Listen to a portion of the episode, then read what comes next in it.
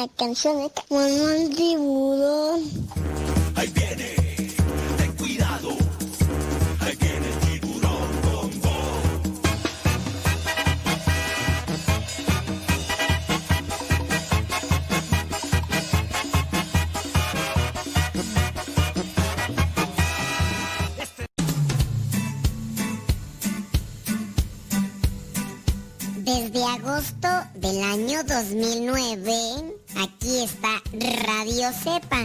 seguirá estando hasta que Dios no diga otra cosa. Recomienda a Radio Cepa para que sigamos adelante hasta que Dios no diga lo contrario. Radio Cepa, ñaca ñaca.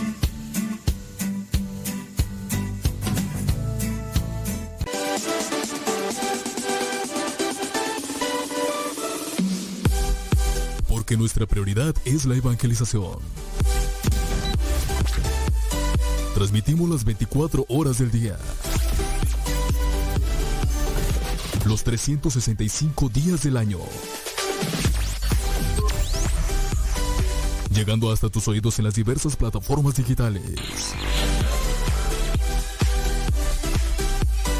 Sigue en sintonía de Radio Cepa, una radio que forma e informa.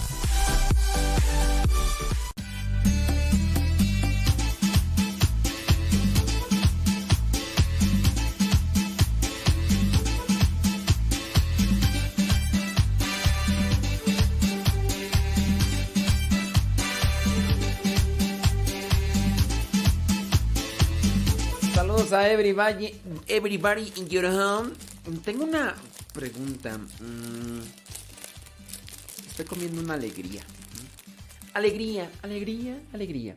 Eh, ¿cómo, cómo, cómo, cómo te llamas? Ay, La, que, la persona que nos escucha allá en Quito, Ecuador. ¿Te llamas María? Allá en Quito, Ecuador. Una- una- una- es que no aparece el nombre, nada más aparece una A. Una A, una doble A. ¿Cómo es que empezaste a escucharnos? Digo, si es, yo sé que por internet todo, pero ¿cómo fue la primera vez que te con- conectaste con nuestro programa?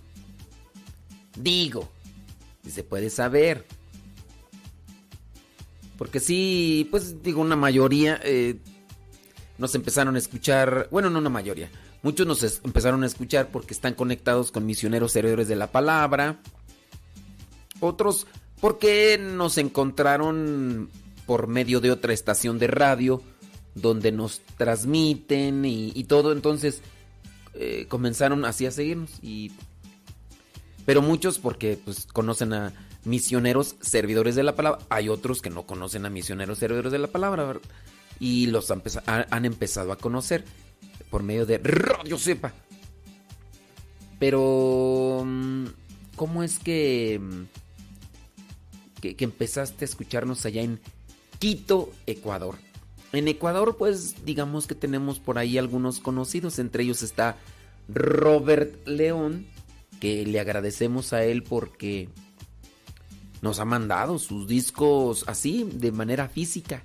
Él paga el envío y, yo pienso que no es eh, económico y aún así él no- nos lo ha enviado y de hecho hasta au- autografiado. Y, por eso es que... También sabes quién está en Ecuador. Este, ¿cómo se llama? ¿Cómo se llama? No me acuerdo cómo se llama. Pero está en ahí en Guadalupe Radio. Este... mm, Él es mexicano. Y no sé cómo estuvo. Un día me lo platicó, pero se me olvidó ya. Creo que la- su esposa eh, es, de, es de Ecuador. Eh, May, no, Omar. Omar Maitorena. Omar Maitorena Él vive allá en, Ecuador. Él de allá, de hecho, tiene una radio. Pero él es mexicano. Mexicano eh, nacionalizado estadounidense, algo así. Pero a ver, ahí creo que me está dando el avión. Triple A, ahí en YouTube me está dando el del avión. Ya le pregunté que cómo es que empezó a escuchar eh, Radio Cepa, pero nomás le puso listo y ya. Y... No, pues con eso me dice todo. Está bien. No, bueno, pues, no se puede saber, ¿verdad? Pues, pues yo quería saber, pero pues, no nos quiere decir. Ni modo, dijo Lupe.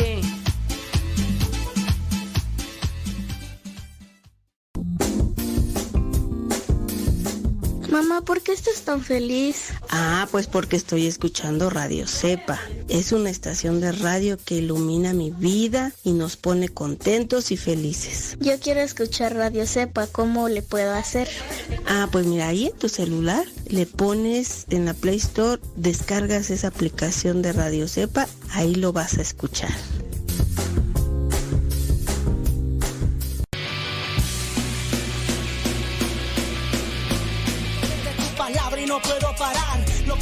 En ningún lado lo puedo hallar.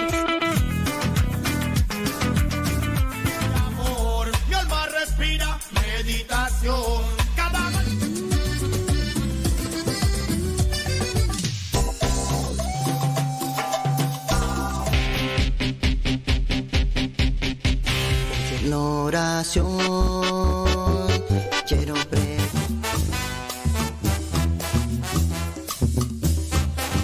Más géneros de música católica aquí en radiocepa.com, la estación por internet de los misioneros servidores de la palabra.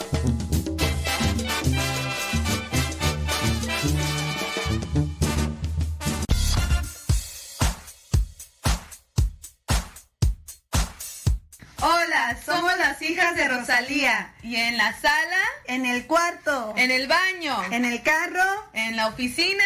Y hasta en la cocina. Escuchando Radio Cepa hasta que reviente la bocina.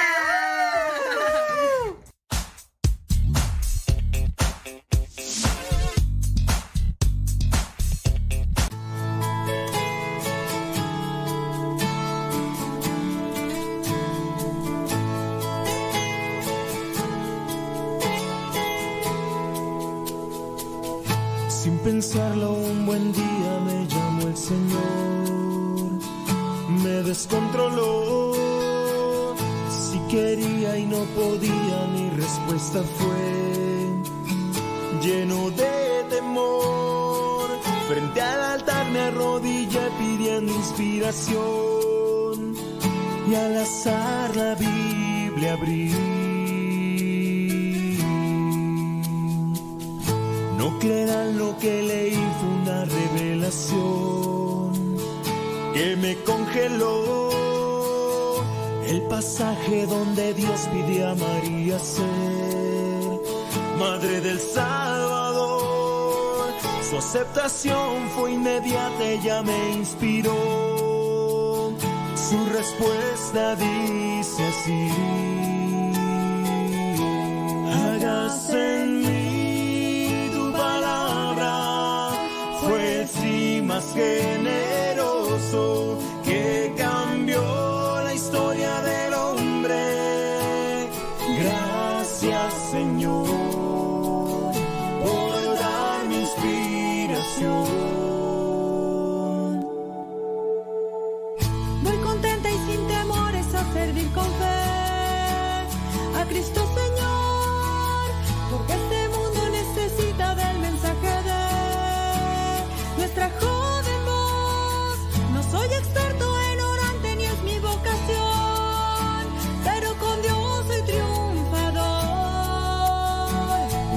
Historia similar la de María y yo. Dos mil años después, ella muy joven y con dudas como yo también. La voluntad de Dios acepté. Tal vez es muy difícil el camino, pero sé que ya puedo responder. Hágase en mí tu palabra, fue sí hágase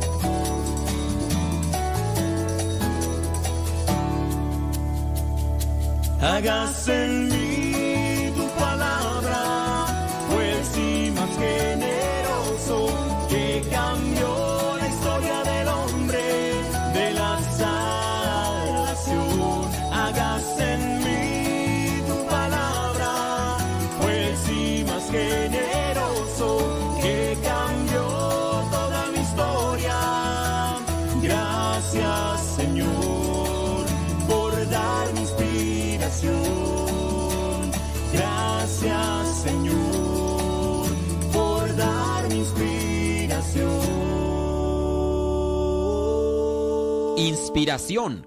Canto interpretado por Tomás Hernández y Claudia Arias de San Carlos, Sonora.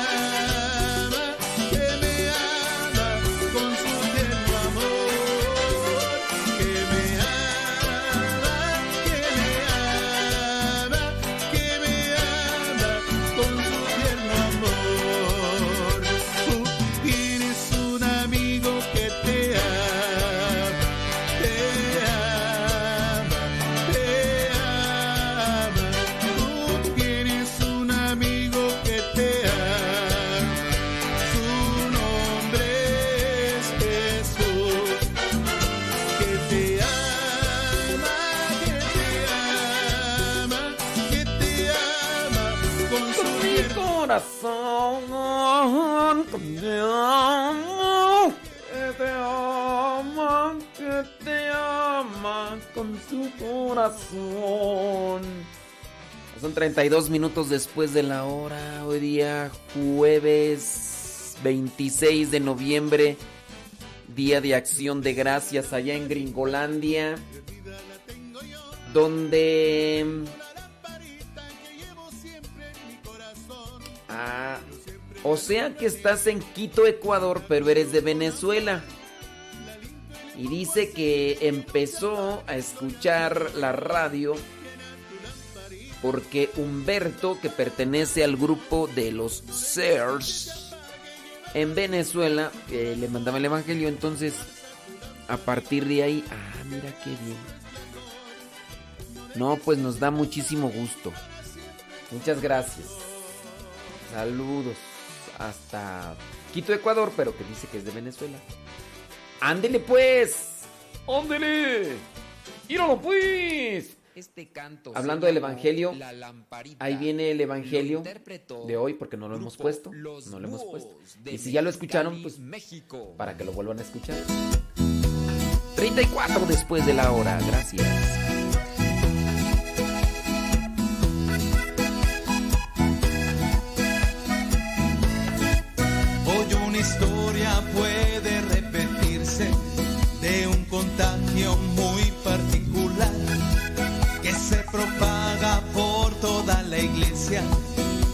Agridulce lo han hecho llamar.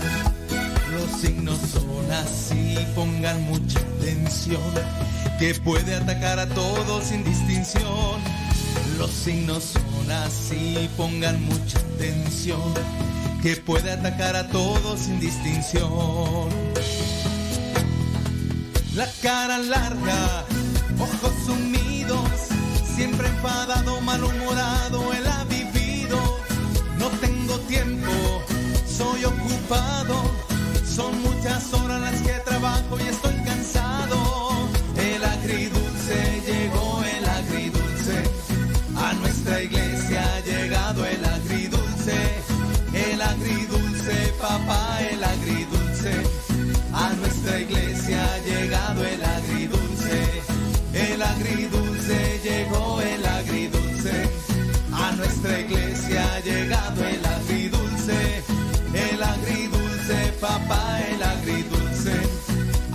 nuestra iglesia ha llegado el agridulce.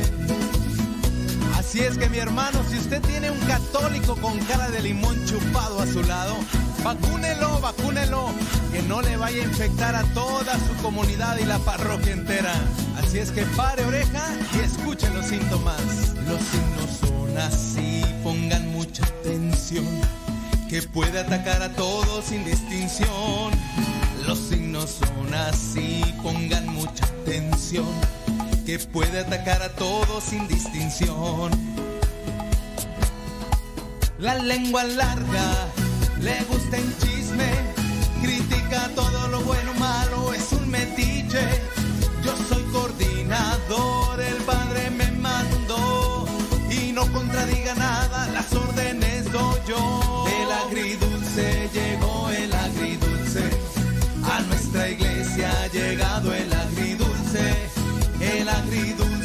papá, el agridulce, a nuestra iglesia ha llegado el agridulce, el agridulce llegó el agridulce, a nuestra iglesia ha llegado el agridulce, el agridulce, papá, el agridulce, a nuestra iglesia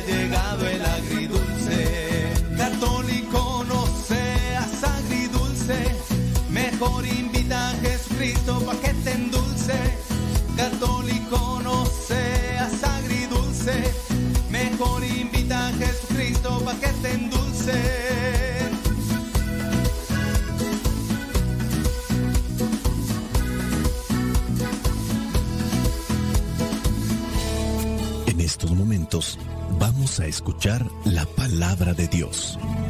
Dispón tu corazón para que el mensaje llegue hasta lo más profundo de tu ser.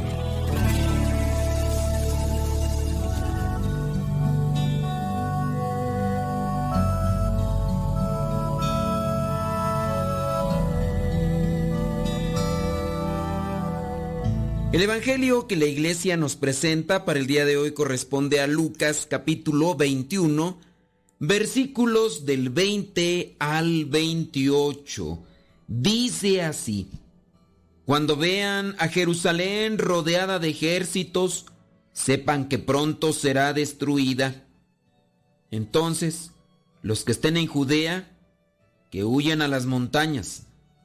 Los que estén en Jerusalén, que salgan de la ciudad y los que estén en el campo, que no regresen a ella, porque serán días de castigo en que se cumplirá todo lo que dicen las escrituras. Pobres mujeres, aquellas que en tales días estén embarazadas o tengan niños de pecho, porque habrá mucho dolor en el país y un castigo terrible contra este pueblo. Unos morirán a filo de espada y a otros los llevarán prisioneros por todas las naciones. Y los paganos pisotearán a Jerusalén hasta que se cumpla el tiempo que les ha sido señalado. Habrá señales en el sol, en la luna y en las estrellas.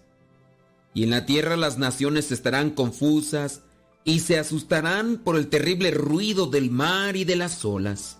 La gente se desmayará de miedo al pensar en lo que va a suceder al mundo, pues hasta las fuerzas celestiales serán sacudidas. Entonces se verá al Hijo del Hombre venir en una nube con gran poder y gloria.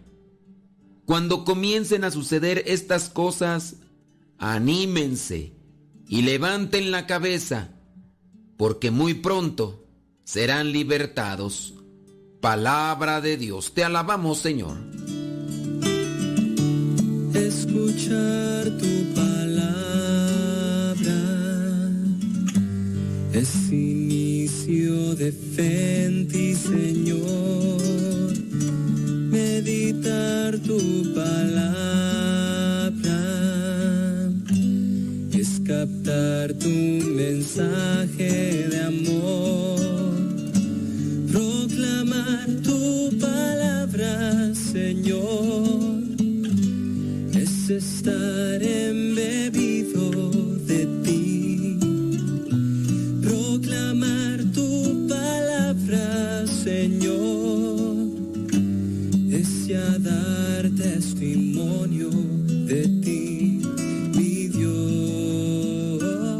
¿Por qué hacemos estos audios? Bueno, pues los hacemos para explicar en parte o para dar una interpretación de lo que nosotros entendemos con base a algunos estudios que tenemos de la palabra de Dios.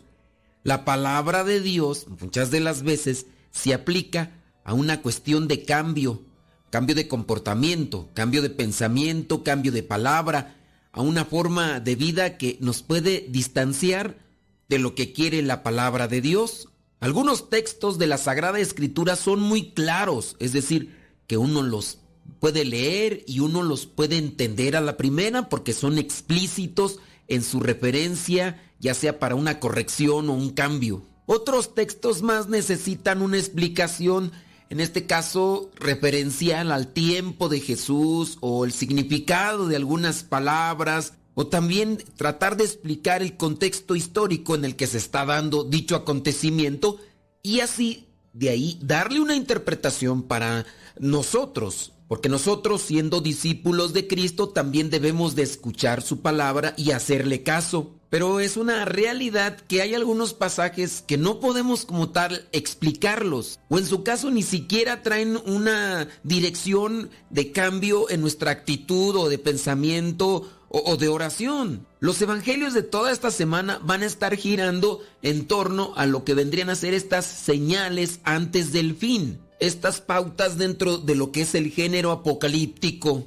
y que en cierto modo al estarlas leyendo no podemos darle como tal una explicación porque son cosas que se anuncia que van a suceder y algunas de ellas pudieran causarnos algún tipo de temor porque nos ponen a pensar lo que va a suceder. Esto se los explico para que ustedes también tengan comprensión, en este caso de un servidor, ya que hay muchas cosas que la verdad a la luz de la palabra, por mi poco conocimiento que tengo de la Sagrada Escritura, no logro entender. Pido al Espíritu Santo pues que me ilumine para dar una buena interpretación de lo que el Evangelio el día de hoy nos presenta. Así que ahí les va una pequeña explicación y que también en respuesta a algunos de ustedes, ciertamente todo este tipo de evangelios están más enfocados a una cuestión catequética que a una cuestión de evangelización, que para los que ya están adentrados, en las cuestiones eclesiales, me imagino, logran distinguir la diferencia entre catequesis y evangelización.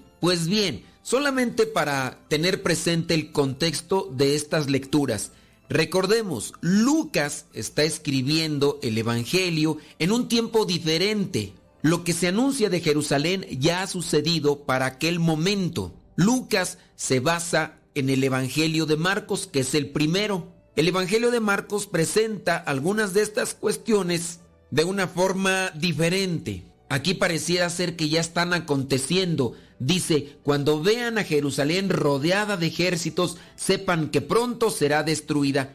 Para el tiempo en el que Lucas escribía este Evangelio, Jerusalén, la ciudad eterna, la ciudad gloriosa de aquellos tiempos, ya prácticamente había sido saqueada. Pero eso no determinó el fin de la persecución, en este caso, a los cristianos, que de hecho fue cuando comenzó la gran persecución y por eso los cristianos tenían que esconderse porque no solamente eran encarcelados, sino también masacrados. Entonces las palabras que son una referencia de lo que dice Marcos, estarán sirviendo como advertencia en el Evangelio de Marcos y estarán sirviendo también como preparación en el Evangelio de Lucas. Vienen cierto tipo de advertencias para los acontecimientos de aquella época. Por ejemplo, en el versículo 21 donde dice los que estén en Judea, que huyan a las montañas, los que estén en Jerusalén, que salgan de la ciudad, y los que estén en el campo, que no regresen a Jerusalén. Lo que ya se estaba anunciando por parte de Jesús, que no quedaría una piedra sobre otra piedra, en el caso de Jerusalén, la gloriosa, la ciudad eterna, la ciudad que se tenía como la favorita de Dios y que se sentían prácticamente muy seguros. No hay que poner mucha confianza en las seguridades humanas. Estas, estas son frágiles y pueden cambiar de un día para otro. Dice el versículo 22, dice, serán días de castigo en que se cumplirá todo lo que dicen las escrituras. Y ya después viene una reflexión sobre las mujeres que estén embarazadas o que tengan niños, sufrirán todavía más al ver cómo mueren sus criaturas. Los soldados romanos obviamente no tenían piedad. Ellos agarraban tanto niños, jóvenes y personas ya mayores y los sometían a crueles tormentos porque así era de grande su odio. En el versículo 24 dice, morirán a filo de espada y otros se llevarán prisioneros a todas las personas, a los y los paganos pisotearán a Jerusalén hasta que se cumpla el tiempo que les ha sido señalado. Esta es una advertencia que ya se daba para el pueblo de Jerusalén, el pueblo de Dios. El otro signo del fin de los tiempos se refiere más a lo que son las señales en el sol, en la luna, en las estrellas. La gente sin duda estará confusa, se asustará, habrá un ruido grande en el mar, en las olas. La gente se va a desmayar de miedo. Dice que hasta las fuerzas celestiales serán sacudidas. Y al estar mirando nosotros esto nos podemos llenar de temor, nos podemos llenar de ese miedo, de esa incertidumbre. Cuando nos llenamos de miedo pareciera ser que las cosas se ven más graves, más grandes, más caóticas. Así que no hay que dejarnos dominar también por el miedo. Yo creo que podemos cerrar con algo positivo y también cristiano con el versículo 28. Cuando comiencen a suceder estas cosas, anímense y levanten la cabeza, porque muy pronto serán libertados. Al mirar estas palabras en la Sagrada Escritura, no tenemos que pensar solamente en situaciones que se pudieran dar en torno a la tierra. A veces cuando nosotros tenemos problemas muy personales, pensamos que ya todo se acabó, que ya no hay remedio, que el mundo prácticamente se vino abajo. Son estas situaciones difíciles que nos hacen mirar todo oscuro. Pero hay que tener presente que a pesar de todas las apariencias negativas y feas que estén cruzando en nuestro camino, Dios se ha hecho paso en nuestras vidas y nos ha ido salvando poco a poco. Basta recordar algunos acontecimientos en nuestro pasado, en nuestra historia. Por eso hay que dar gracias a Dios, hay que animarnos, hay que levantar la cabeza, fortalecer nuestra esperanza. No te asustes ni te espantes que yo temblando estoy. No le tengas más miedo a lo que pueda pasar. Mejor enfócate en lo que está pasando. No dejes que el miedo vaya tomando posesión de ti. No dejes que el miedo te vaya dominando. Lo que ha de suceder en su tiempo, sucederá. La muerte llegará para nosotros de una o de otra manera. Eso es prácticamente inevitable. Preocuparte o angustiarte por las cosas que todavía no llegan está de más. Enfocarte en las cosas que son del presente es lo primordial y lo más importante. Hagamos crecer nuestra fe, hagamos crecer nuestra esperanza, animemos a los demás, brindemos lo mejor que hay en nuestro corazón y que el miedo no sea más grande que nuestra esperanza en el Señor, que todo lo puede. Recordemos por último las palabras del mismo Jesús. No tengas miedo al que mata el cuerpo, más bien tenle miedo a aquel que mata el alma y la lleva al infierno. A eso sí, debemos de sacarle la vuelta. Y si Dios está conmigo, ¿quién contra mí? Ya sea que me toque hoy, al rato o mañana o dentro de un año o dentro de 20, pero que cuando llegue lo que tenga que llegar, que me agarre trabajando para Dios y haciendo las cosas como Dios lo quiere. La bendición de Dios Todopoderoso, Padre, Hijo y Espíritu Santo descienda sobre cada uno de ustedes y les acompañe siempre. Vayamos a vivir la palabra. Lámpara es tu palabra para mis pasos, luz mi sendero. Lámpara es tu palabra para mis pasos,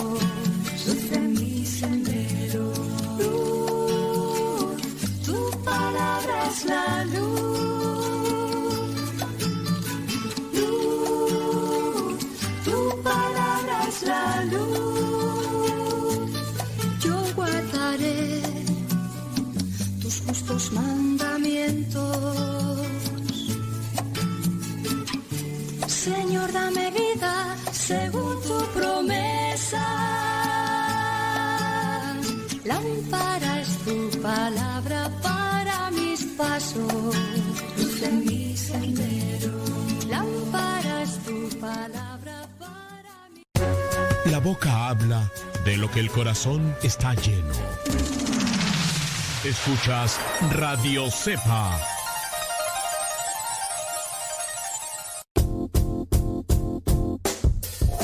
Hola padre, somos las hijas de Laura y lo escuchamos desde Denver. Este programa nos ha ayudado en la escuela, nos gusta la trivia y todos los días lo escuchamos y todas las mañanas. Saludos a mi hermana. Hola padre, Dios lo bendiga. Me gusta la pregunta preguntona. Saludos desde Denver. Adiós.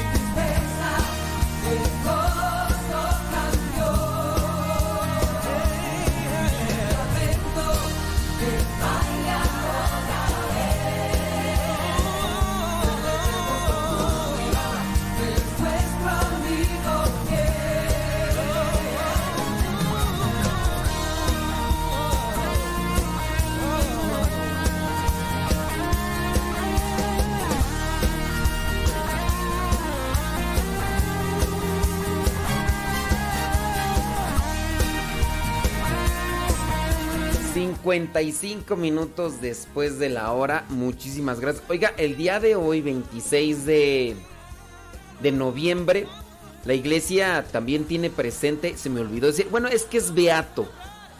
Es beato, es al padre Santiago Alberione. A lo mejor ustedes van a decir, bueno, ¿y quién es él? ¿O, o qué rollo? ¿O por qué a este sí lo mencionas y a los demás no? Miren, es que el padre Santiago Alberione, él es el fundador de las comunidades de San Pablo y las Paulinas. Y a lo mejor, si tú no eres de mucha lectura eh, espiritual, de lectura cristiana, pues no sabes quién es Editorial San Pablo, ni sabes quiénes son Editorial Paulinas pero podemos decir que son grandes editoriales dirigidas por estas comunidades de religiosos y religiosas que se dedican a la evangelización a través de la distribución de la buena prensa. Tienen una revista que se llama Familia Cristiana y de ahí para allá hay muchos libros de santos, muchos libros de temas religiosos que pues que están llevados por esta editorial, editorial San Pablo y también editorial Sociedades Paulinas. Ahí es donde ustedes, ah, si es que han leído libros, si no han leído libros, pues, aunque les explique, pues no van a, no van a agarrar. Pero si el día de hoy, 26 de 26 de noviembre, acción de gracias allá en Gringolandia. Seis cosas que deberías saber sobre la acción de gracias. Vámonos. ¿Qué es el Día de Acción de Gracias? El Día de Acción de Gracias es un día festivo allá en Gringolandia que se remonta a una época muy anterior a la época en la que Estados Unidos se convirtió en una nación. Muchas personas lo usan como un día para reflexionar sobre las cosas positivas de la vida y pasar tiempo con sus familias. Actualmente el Día de Acción de Gracias se ha convertido en una época en la que se ven desfiles, luego toman grandes cantidades de comida y se dedican a ver cosas en la televisión. Según algunos cálculos, unos 46 millones de pavos son, consumidos en este día allá en Estados Unidos. Bueno, pues es que también ten en cuenta, son como más de 300 millones de personas en Estados Unidos, ¿no? Pues sí, 300 millones y nada más se comen 46 pavos, pues sí. Dice...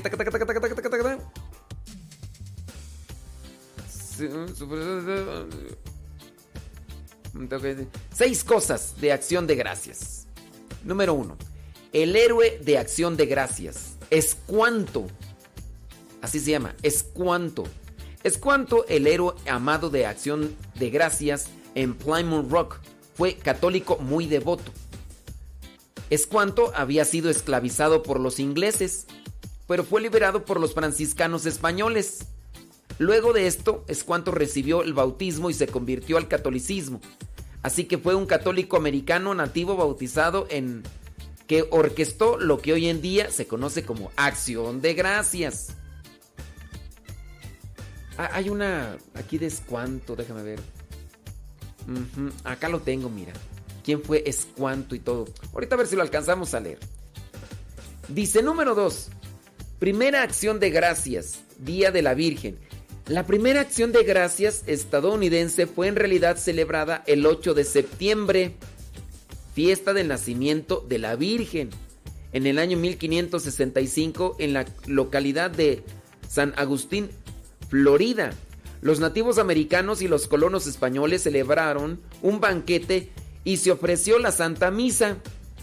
Esto sucedió 56 años antes de que los peregrinos puritanos de Massachusetts, don Pedro Menéndez llegó a la tierra en medio del sonido de trompetas, saludos de artillería, de disparos de cañón, reclamando la tierra para el rey Felipe II y España. El capellán de Naviero, el padre Francisco López Mendoza de Garajales, cantó el Te Deum y presentó un crucifijo que Méndez besó ceremoniosamente. Luego de esto, los 500 soldados, 200 marineros y 100 familias y artesanos, además de los indios timucuanos, celebraron el santo sacrificio de la misa en, en agradecimiento a Dios. Acuérdate que la palabra Eucaristía significa acción de gracias. Dato número 3. La segunda acción de gracias estadounidense ocurrió el 30 de abril del año 1598 cuando el explorador español don Juan de Oñate solicitó a los frailes que ofrecieran una misa de acción de gracias después de lo cual él proclamó formalmente la toma, reclamando la tierra al norte del Río Grande para el rey de España. En aquel tiempo los hombres se dieron un festín, no fue con pavo, fue con pato, ganso y pescado de río algunos de algunos entre ellos que eran actores se vistieron y presentaron una obra de teatro. Todo esto tuvo lugar 23 años antes de que los peregrinos zarparan desde Inglaterra a bordo de Mayflower. Dato número 4. Los peregrinos puritanos fueron violentamente anticatólicos. Ellos salieron de Inglaterra porque pensaban que la iglesia de Inglaterra era demasiada católica. Estos puritanos eran calvinistas muy estrictos. Ellos también se opusieron a la celebración de la Navidad, el baile, los instrumentos musicales de la iglesia e incluso a los himnos tradicionales. Acuérdate que eran calvinistas. Dato número 5. Así que mientras en el Día de Acción de Gracias algunos podrán celebrar a los separatistas calvinistas que huyeron de Inglaterra, los católicos pueden celebrar o recordar aquellas mismas leyes injustas que concedieron la corona del martirio a Santo Tomás Moro, John Fisher, Edmund Champion. Estas son las mismas injusticias que llevaron a esos peregrinos a Plymouth. Y dato número 6 que todo el mundo se entere y recuerde que la palabra acción de gracias en griego significa Eucaristía. Por lo tanto, el cuerpo de la sangre de Cristo es la verdadera comida de acción de gracias y no tanto el pavo. Pero, ¿por qué se celebra la acción de gracias más como una forma mm, mm, cristiana, evangélica? Acuérdate que al llegar los ingleses, pues obviamente eran calvinistas, algunos de ellos eran eh, pues, pues protestantes la mayoría. Y entonces impusieron formas. ¿Por qué acabaron con los pieles rojas? Porque la mayoría eran cristianos evangélicos, en este caso protestantes. Y ellos se dieron a la tarea de acabar con la mayoría de gente que existía en la parte de el norte de Norteamérica y quedaron algunas reservas. Muy, pero muy, pero muy poquitas. Muy, pero muy poquitas. Y pues por ahí están, ¿no? Y ya para decirles ya tranquilos. A los que estaban ahí por Nevada les dijeron, ¿saben qué? Pues les vamos a dar un dinero, pongan unos casinos y ustedes van a estar aquí bien y todo. Y pues por eso es que algunos de los nativos de la parte norte de América, pues es por eso que tienen ahí. Que ya después con el paso del tiempo y los vicios y un montón de cosas, pues fueron perdiendo. Y ya pues muchas reservas están ahí. Ándale pues. Eh, el, héroe de acción de gracias, hemos dicho que Esquino. Eh, ¿Se acuerda usted de Escuanto, el nativo americano que ayudó a los peregrinos puritanos en la primera acción de gracias? Bueno, Escuanto héroe de acción de gracias, era un católico muy devoto. Su verdadero nombre era Tisquantum. Sin embargo, es cariñosamente conocido por Escuanto. En el año 1614, Escuanto fue capturado por un teniente de nombre John Smith. Sí, exactamente. John Smith aparece en la película de Pocahontas, efectivamente. Este teniente intentó vender como esclavos a Escuanto y a otros nativos americanos a través de España. Sin embargo, algunos frailes franciscanos descubrieron lo que él tramaba, que John Smith quería venderlo y de inmediato adquirieron a los nativos americanos capturados, incluyendo a Escuanto. Durante ese tiempo que Escuanto permaneció con los frailes franciscanos, él recibió instrucción en la fe católica y además de recibir también el santo bautismo, porque después él lo aceptó, siendo un hombre libre, Escuanto viajó a Londres, donde se convirtió en un trabajador en los astilleros. Allí aprendió el inglés con mucha fluidez. Finalmente, después de un tiempo, Escuanto fue capaz de regresar a su tierra natal lo que era llamado en aquellos tiempos, Estados Unidos, Nueva Inglaterra, en el año 1619, cinco años después de aquel horroroso suceso en el que había sido secuestrado y casi vendido como esclavo.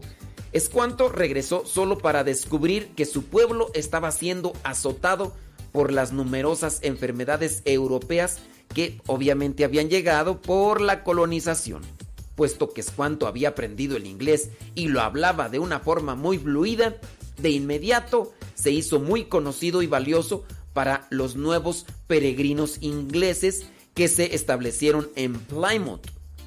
Como un orador inglés, Escuanto enseñó a los peregrinos tareas muy útiles. Él les enseñó cómo fertilizar el suelo, cómo hacer crecer el maíz y cómo ubicar los mejores lugares para pescar es cuanto con el tiempo contrajo una de las enfermedades que traían los europeos colonizadores. El gobernador William Bramford describió la muerte de Escuanto. Eh, ya nos pone aquí cómo fue que la describió. Bueno, eso no lo brincamos. Así que recuerden hoy a Escuanto y tal vez compartan esta pequeña historia durante la fiesta de acción de gracias. Oremos por Escuanto y que él pueda orar por todos nosotros. Y pues Ahí está. Son algunas cuestiones de acción de gracias allá en Gringolandia. Que pues algunos, muchos, este... Pues van a decir, ah, pues a mí me vale, yo quiero pavo, yo quiero comer y además, en fin. 26 de noviembre, hoy la iglesia también tiene presente al santo Juan Bergman, que nació en Bélgica. Fue miembro de una familia sencilla. Su padre trabajaba como zapatero y su madre se dedicaba a los quehaceres de la casa. Ella tenía una salud muy precaria, por lo que el pequeño Juan se encargaba de cuidar a sus hermanos menores y de ayudar a su mamá. A los 10 años consiguió su primer empleo gracias a la ayuda de un sacerdote amigo. Con lo que ganaba ayudaba en los gastos familiares. Ya ven, hay que involucrar a los chamacos también en los gastos familiares. Años después se trasladó a Malinas, donde trabajó como empleado en un, de un canónico como preceptor de niños. Muy pronto se, abría, se abriría en la ciudad un colegio jesuita, donde Juan decidió ingresar. Siendo un buen estudiante, Juan quedó impresionado con la espiritualidad jesuita y comenzó a pensar en hacerse un hijo de San Ignacio. Su padre dijo, Nel pastel, never de limón. Y lo hizo de manera rotunda, ¿eh?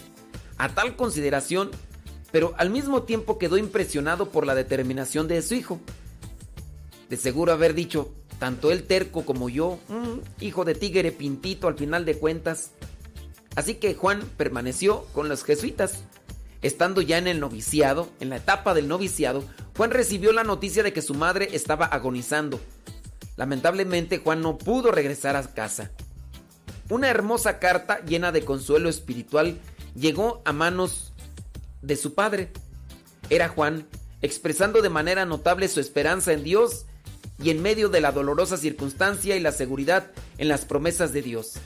En ese momento, su padre entendió que la vocación de su hijo iba en serio. En el año 1618, Juan fue enviado al Colegio Romano de Jesuitas, allá en Roma, obviamente. Allí destacó en los estudios y deberes Dicen que poseía una habilidad especial para los idiomas. Conocía muy bien las lenguas como el inglés, el francés, el alemán, el flamenco, italiano, latín y griego. ¿Mm? A que veas. No que yo nada más. Eh, bueno, a Juan en el seminario lo llamaban el hermano alegre porque siempre era amable, jovial, atento con todos. A varios hermanos jesuitas les bastaba su presencia para ponerse contentos. Uh, aprende. No que. Te ven a ti. Hasta corren. Esto resultaba bastante llamativo cada vez que el buen Juan admitía cuánto le costaba vivir con personas tan distintas a él. Cuánto bien le brotaba del corazón se lo atribuía a la Madre de Dios. Tenía una tierna devoción hacia la Virgen. Estaba convencido de la centralidad que María tenía en la salvación de cada persona. Solía decir, si logro amar a María, tengo segura mi salvación. Perseveraré en la vida religiosa, alcanzaré cuanto quisiere. En una palabra, seré grande. Sin duda estas palabras no, con- no constituían un exceso verbal. Era Juan tan agradecido con la Virgen que de alguna manera parafraseaba a San Agustín como su ama y haz lo que quieras. Todos los días se repetía, quiero amar a María. El padre, ahora Juan Bergman, llegó a hacerle esta promesa a la Virgen, afirmar y defender donde quiera la Inmaculada Concepción de la Virgen María. Luego de un certamen en el seminario, Juan tuvo que ser ingresado a la enfermería por unos dolores de cabeza. Su superior ya se había percatado meses antes de estos malestares y de su cansancio crónico, pero casi nadie lo había tomado como un síntoma grave, debido a que Juan siempre estaba atento a servir, alegre, amable y realizar sus deberes. Entonces así como que, ah, está enfermo, no se la creían. Su salud fue decayendo bruscamente hasta que un día, 13 de agosto del año 1621, murió. En palabras de sus amigos, como consecuencia de un total agotamiento. Es muy probable que haya padecido una afección pulmonar. Y fíjate que solamente tenía 20 años. Fue beatificado en el año 1865 por el beato Pío IX y canonizado en el año 1888 por el Papa León XIII. Su fiesta se celebra cada 26 de noviembre. Aunque tengo mis dudas, ¿tú si eras sacerdote? En el seminario Juan tuvo este... No, no, no, no era sacerdote. No lo ordenaron sacerdote, ¿verdad? O sea, sí quería ser cura, pero no fue, no alcanzó a ser sacerdote. Solamente fue seminarista porque tenía 20 años. Pues sí, está muy chavo, muy chavo, demasiado chavo. Ujú. Sí, no, pues sí. Es que ten presente que para ingresar al seminario, pues no, no puedes entrar así como que a los 10 años, ¿no? Necesitas la preparatoria, ya por lo menos tendrías unos 18 cuando entras al, semina- al seminario, 18, 19, y a partir de allí échale 20 años más, no, perdón, 10, 10 años más, pues si son 18, si entras a los 18, pues 10 años más serían 28, ¿no? Entonces más o menos las ordenaciones así más, más o menos están entre los 28, 29, en los 30 o los 33, como el de Johnny Laboriel, que se que de los 33. Y yo, mira, ay, esta gente de veras. Nomás quisiera saber quiénes son esos que entran al YouTube nomás para ponerle su dislike. Mendigos. Pero, o sea, ni, ni, ni lo escuchan bien. Son esa gente mendiga que nomás. ¡Ay! Aquí yo entro, le voy a poner un dislike porque me cae gordo.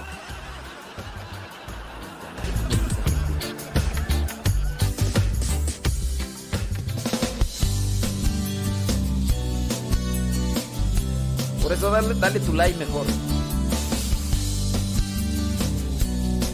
Mira, hay 48 personas conectadas en YouTube solamente 24 likes.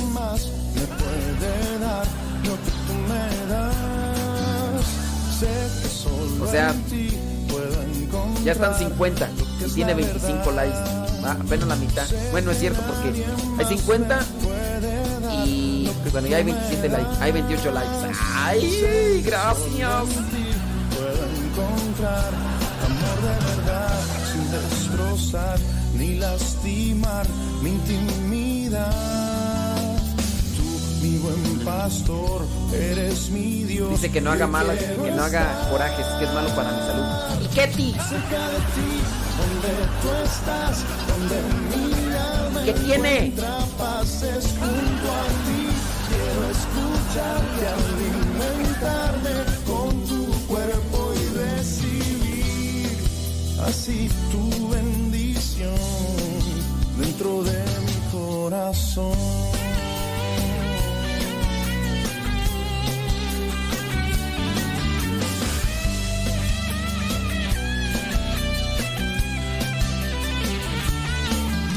Me has llamado hoy, quiero responder a tu invitación. Buscas un encuentro personal mi corazón es tuyo hoy. Ven, tómalo, acéptalo. Poco es lo que hay en mí, si así tú lo quieres, úsalo. Cerca de ti, donde tú estás, donde mi alma encuentra paz, es junto a ti. Quiero escucharte, alimentar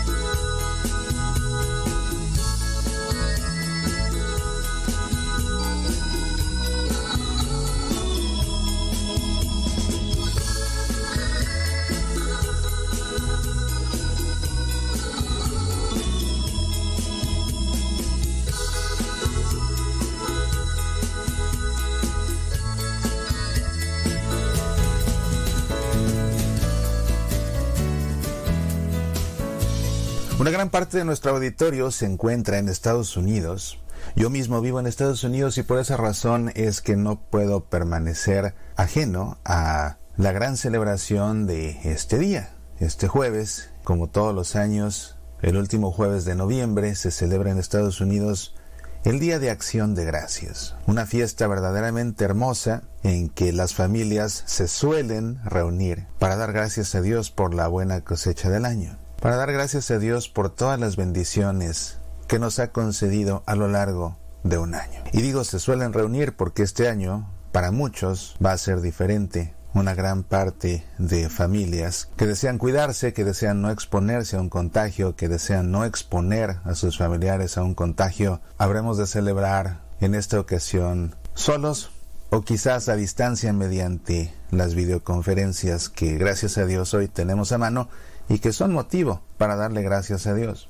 Recuerda por favor no caigas en el error tan común de nuestros días en que la gente piensa que por ser familia es inmune al contagio. No caigas en el error común de decir como yo me cuido y los demás también se cuidan en casa, nos podemos reunir y estaremos a salvo. No, la mayoría de los contagios hoy por hoy suceden en reuniones en que un portador del virus, que ni sabe que es portador, que ni se imagina que es portador, que tampoco se siente mal, acaba por contagiar a todos los demás.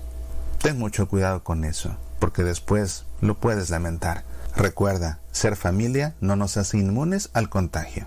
Ha sido ciertamente un año difícil, uno de los años más difíciles que a nuestra generación ha tocado vivir. Quizás el más difícil de todos, porque por varios meses en todos los países hemos sido afectados de una u otra forma. Y esto puede llevar a muchos a caer en la tentación de no querer dar gracias, de no querer dar gracias en este día, pensando, pero afirmando, que no hay motivos para dar gracias. Ha sido un año en el que ciertamente muchos se han tenido que privar de cosas importantes en su vida. Y quizás cuando todo esto pase y miremos atrás, recordaremos este año como el año en el que nos quedamos sin, en el que nos quedamos sin graduación, en el que nos quedamos sin una boda con invitados, sin fiesta en sin luna de miel, en el que nos quedamos con viajes planeados y pagados que nunca sucedieron en el que nos quedamos sin poder visitar a las personas que más amamos, en el que nos quedamos sin poder practicar nuestros deportes favoritos, en el que nos quedamos sin poder asistir a los espectáculos que nos entretienen y que llenan nuestro espíritu, buenas películas, obras de teatro, conciertos, en el que nos quedamos por mucho tiempo sin poder participar en persona de la Santa Misa, en el que muchos habrán de decir en esta noche, ha sido el año en que nos quedamos sin empleo y más todavía habrá muchos que en esta noche se lamenten porque en este año nos quedamos sin aquella persona o sin aquellas personas que tanto amábamos. En una palabra, un año en el que nos quedamos con ganas de tantas cosas, un año de tantas carencias, un año de tantas limitaciones, un año de tanto estrés, tensión, ansiedad, depresión, puede orillar a muchos a caer en la tentación de no dar gracias por pensar que no hay motivo para dar gracias cuando ha sido un año de tantas carencias. Bueno, te invito en verdad a que si estás asumiendo esa postura, no seas desagradecido o peor, no seas mal agradecido con el que te da más bendiciones de las que puedes alcanzar a contar. Todo este trance por el que atravesamos, a fin de cuentas, Dios mismo lo ha permitido. ¿Por qué? Solamente Él, en su sabiduría infinita, tiene la respuesta. Al principio de la pandemia muchos querían hacer al filósofo y vaticinaban que después de esta dura prueba todos habríamos de ser mejores. Lo cierto es que con el paso de los meses nos damos cuenta de que eso no es necesariamente cierto.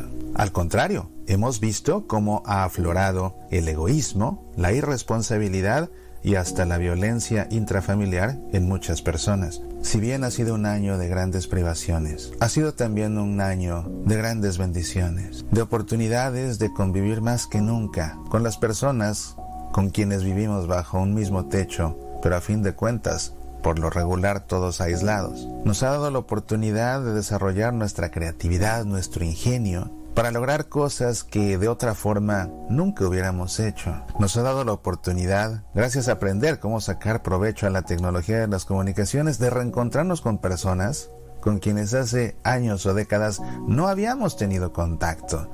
Y es que ahora que se ha hecho tan común mantenerse en contacto a distancia con otras personas, eso ha abierto la puerta a extender el contacto a personas con quienes hace mucho no hablábamos.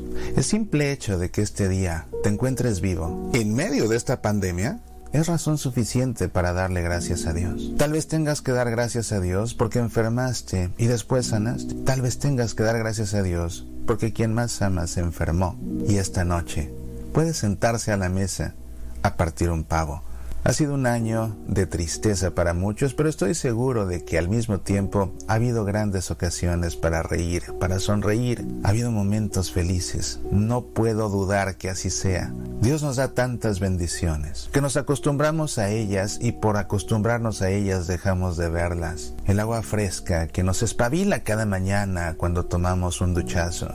El aroma del café que nos despierta y nos da energía el sabor de aquel bizcocho con el que lo acompañamos, la sonrisa que nos dan nuestros hijos a cada momento, el poder sentarnos a la mesa en familia a compartir, la casa que nos cobija, la ropa que nos viste, el vaso de agua que nos refresca y nos hidrata, la medicina que tomamos y que nos ayuda a sanar o a mantener y controlar una enfermedad, los libros que tenemos en casa, que nos entretienen, de los cuales aprendemos, que nos acercan a Dios mismo, la tecnología misma que nos permite estar en contacto de una manera que antes se consideraba lejana y del futuro, ciencia ficción, y que hoy es realidad. El fruto de nuestro trabajo, sí, el fruto de nuestro trabajo es siempre una bendición de Dios.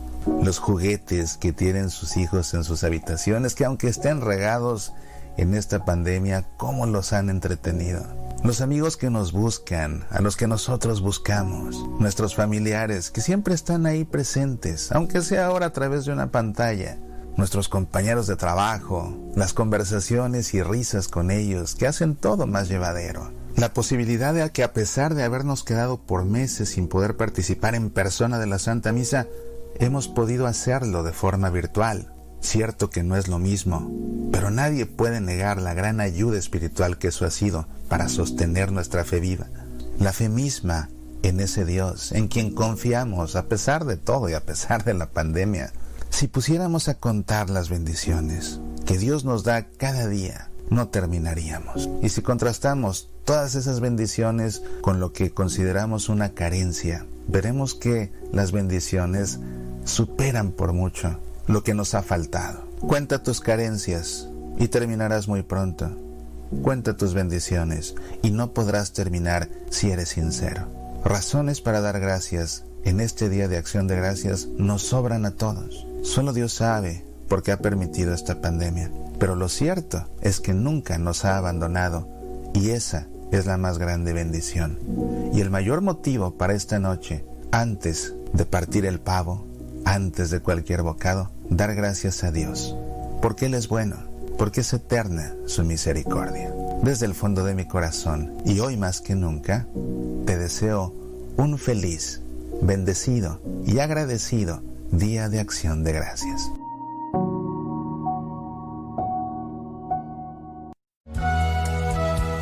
Soy Mauricio Pérez, estas son Semillas para la Vida. Una persona pregunta que dónde ando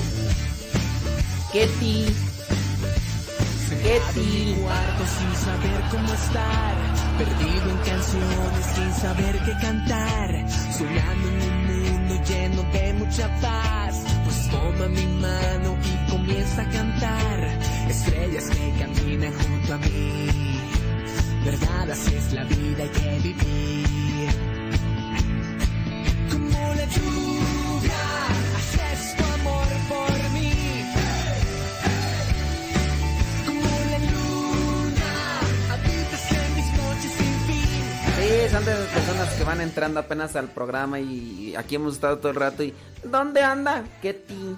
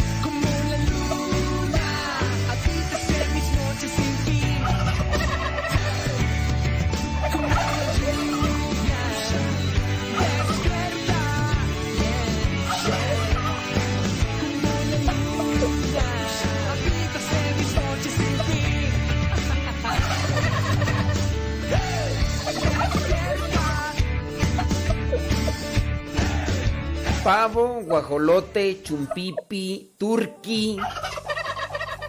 ¿Con qué otros nombres se le conoce? Dice, padre, un saludo para mi esposo. Nel Pastel, ¿por qué? No, ni, creas. ¿Dónde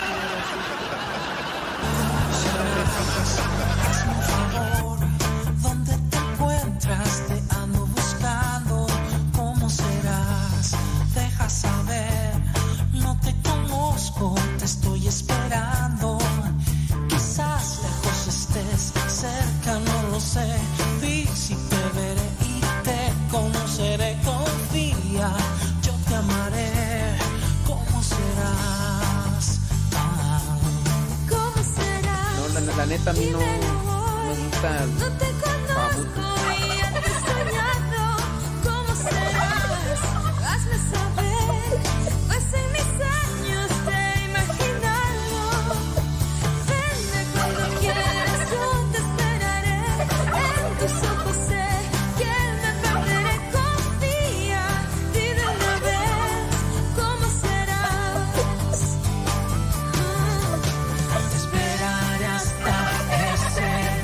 Más cuando te acercan con una pierna de pavo que parece ya... La pierna del pavo está más, gra- está más gruesa que la mía, tú. esos, esos pavos de dónde son o qué son? ¿Prehistóricos o qué?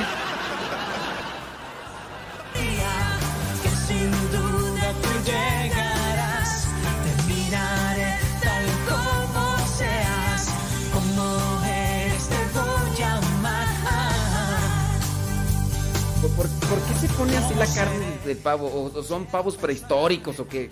¿O son avestruces o qué? Sí, demasiado grande.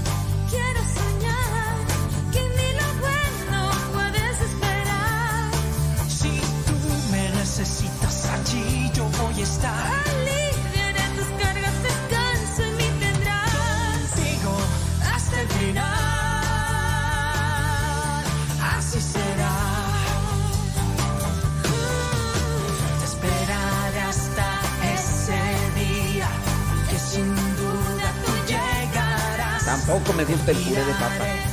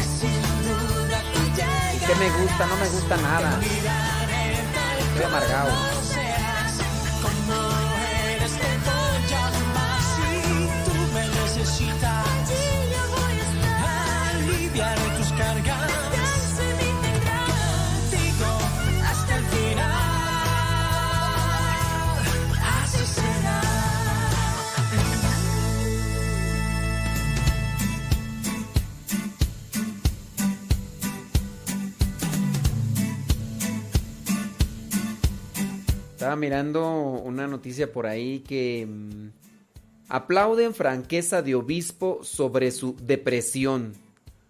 Un obispo deprimido, ¿sí? Cuando los obispos y los líderes católicos comparten sus experiencias respecto a su salud mental, alientan a los fieles a buscar ayuda y a entender que siempre es posible recuperarse. En una declaración publicada el lunes 23 de noviembre, este lunes pasado, hoy es vie- 26, el Consejo de Salud Mental de National Catholic Partnership of Disability aplaudió al obispo de Lincoln, Nebraska, Monseñor James Conley, por su total franqueza respecto a su reciente experiencia lidiando con la enfermedad mental de la depresión.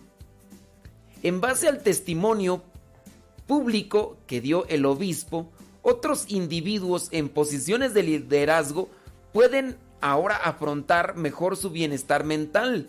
Ellos también pueden recuperarse y así encontrar nuevas formas para ser más efectivos y estar más comprometidos que antes con su ministerio. Una enfermedad es eso, una enfermedad y no una debilidad de carácter, precisaron. A principios de este mes, el obispo Conley compartió su experiencia tras ser diagnosticado con depresión y ansiedad y los 11 meses que se tomó para tratarse y recuperarse. Estaba tratando de componerme y mientras pasaba el tiempo me di cuenta que no podía hacerlo mientras seguía ejerciendo el cargo, por decirlo de alguna forma, indicó el obispo en una entrevista un 14 de noviembre. Las inconductas del clero católico a nivel local y en general pesaron mucho en Monseñor Collins desde el verano del 2018. Obviamente se dice inconductas, aquellas cosas pues, que traen pesar por el mal comportamiento de algunos de sus sacerdotes. Eso coincidió con el cierre de algunas escuelas y la muerte de un joven sacerdote. Todos estos eventos suscitaron la depresión, la ansiedad en el obispo. Al principio buscó ayuda mientras seguía ejerciendo como obispo, pero a finales del año 2019 el obispo presentó su caso al nuncio, que aconsejaba que aconseja a los obispos que se tomen algo de tiempo para recibir ayuda profesional. Así que este obispo se ausentó 11 meses para recibir ayuda en Phoenix, Arizona, por parte de médicos, psicólogos y un director espiritual. Hace muy poco volvió a sus labores en su diócesis de Lincoln. El obispo ha sido franco respecto a su experiencia porque quiere alentar a otros a buscar ayuda cuando todavía se puede. El obispo comentó que al principio temía que su enfermedad se viera como un signo de debilidad ante los demás, pero cuando anunció que se que se retiraba durante un tiempo para tratarse, algunas personas se le acercaron y le agradecieron por su sinceridad. El Consejo de Salud se fundó en el 2006 con la misión de seguir a Jesús que abrazó a todos para llegar a acompañar a nuestros hermanos. La promoción de personas con enfermedades mentales alienta a una sociedad justa y al fin del estigma, que es el ob- obstáculo más grande para la curación de la recuperación, concluye ahí. Y bueno, con relación a esto, se ha sabido de sacerdotes, seminaristas, religiosas y también de pastores, pastores evangélicos que se han suicidado. Todo esto por la cuestión de la depresión. Hace ya algún tiempo de los casos muy conocidos, por ejemplo, allá en Brasil, del sacerdote Marcelo Rossi. Marcelo Rossi se metió en muchas, pero muchas actividades. Hasta antes de la pandemia, el padre Marcelo Rossi celebraba sus misas todos los domingos con cerca de 10 mil personas en un mismo lugar. De hecho, ahí donde celebra misa ha sido acondicionado con un techo para celebrar misa para esa cantidad de personas. Esto obviamente antes de la pandemia. Pero antes de que ocurriera todo esto, el padre Marcelo Rossi sacaba discos, participaba en películas, participaba en programas de radio, eh, andaba con un montón de cosas. Y esto también le llevó a caer en la depresión, a tal punto que incluso pues, la misma enfermedad lo llevó también a bajar de peso. Ya ves que en la depresión nada más se quiere dormir, no tiene aspiración a nada. El otro sacerdote que también por su mucha actividad, porque llegó a ser muy popular, porque puedo decir yo que el padre Flavio de Melo, ese sí canta. El padre Marcelo Rossi, la verdad no es que, que sea cantante. Eh, o sea, sí ha grabado discos, pero en el disco nada más está haciendo como coros.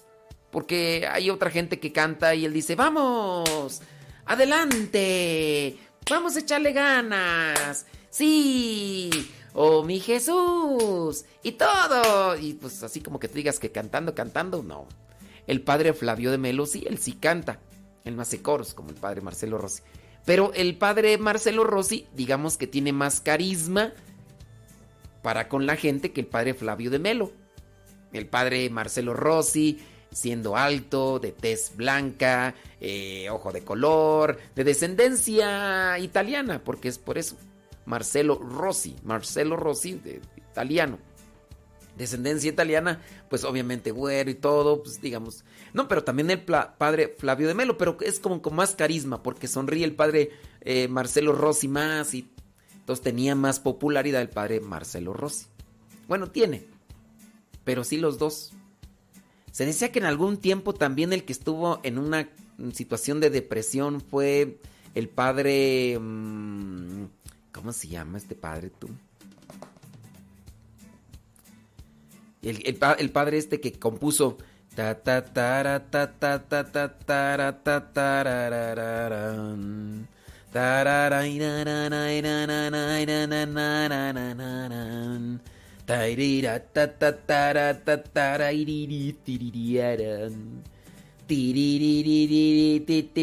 ¿Cómo se llama tú este padre, hombre? El padre...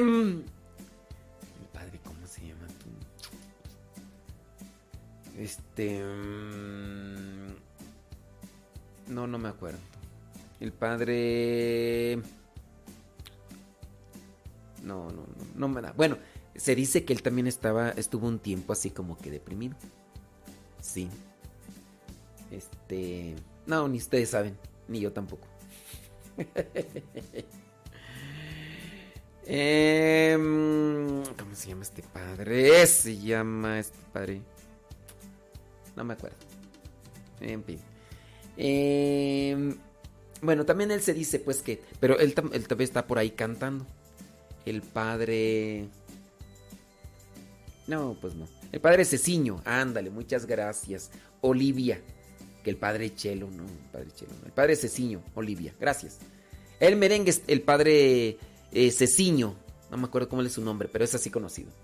Y también, sí, es el padre Ceciño, gracias Andy Peralta, sí, el padre, ándale David Trejo, gracias David Trejo, gracias David Trejo. Bueno, pues también se dice que él estuvo así como enfermo de, la, de bueno, pues son cosas, ¿no? De las que a, veces no, los demás no saben y todo. Yo digo, eh, mi diario misionero en parte tiene esa intención de grabar las cosas que voy haciendo del día con día. Y también para que ustedes tengan compasión de, de uno y no sean tan mulas y tan exigentes, ¿verdad? Porque hay gente que, ah, como que, ay, no me mandó saludos el día de hoy, mándeme saludos a mí, ay, mándeme saludos, mándeme saludos, mándeme saludos, mándeme, ay. Y ya le mandan saludos, ay, otra vez, porque a mí nada más una vez y a las demás mandan saludos, ay, y eso de veras cansa, tanta pedidera, eh. ay, mándeme todos saludos, ay, se siente bonito cuando me mandan saludos. ¡Ay, mándeme saludos! ¡Mándeme saludos otra vez, otra vez! ¡Ay! Me siento Ay, me dio un orgasmo de tanto saludo que me mata. Ay, ay, ay, ay. Casi. ya me voy a rezar para que no, para no caer en depresión con. ¡Ay! Un orgasmo, de orgasmo.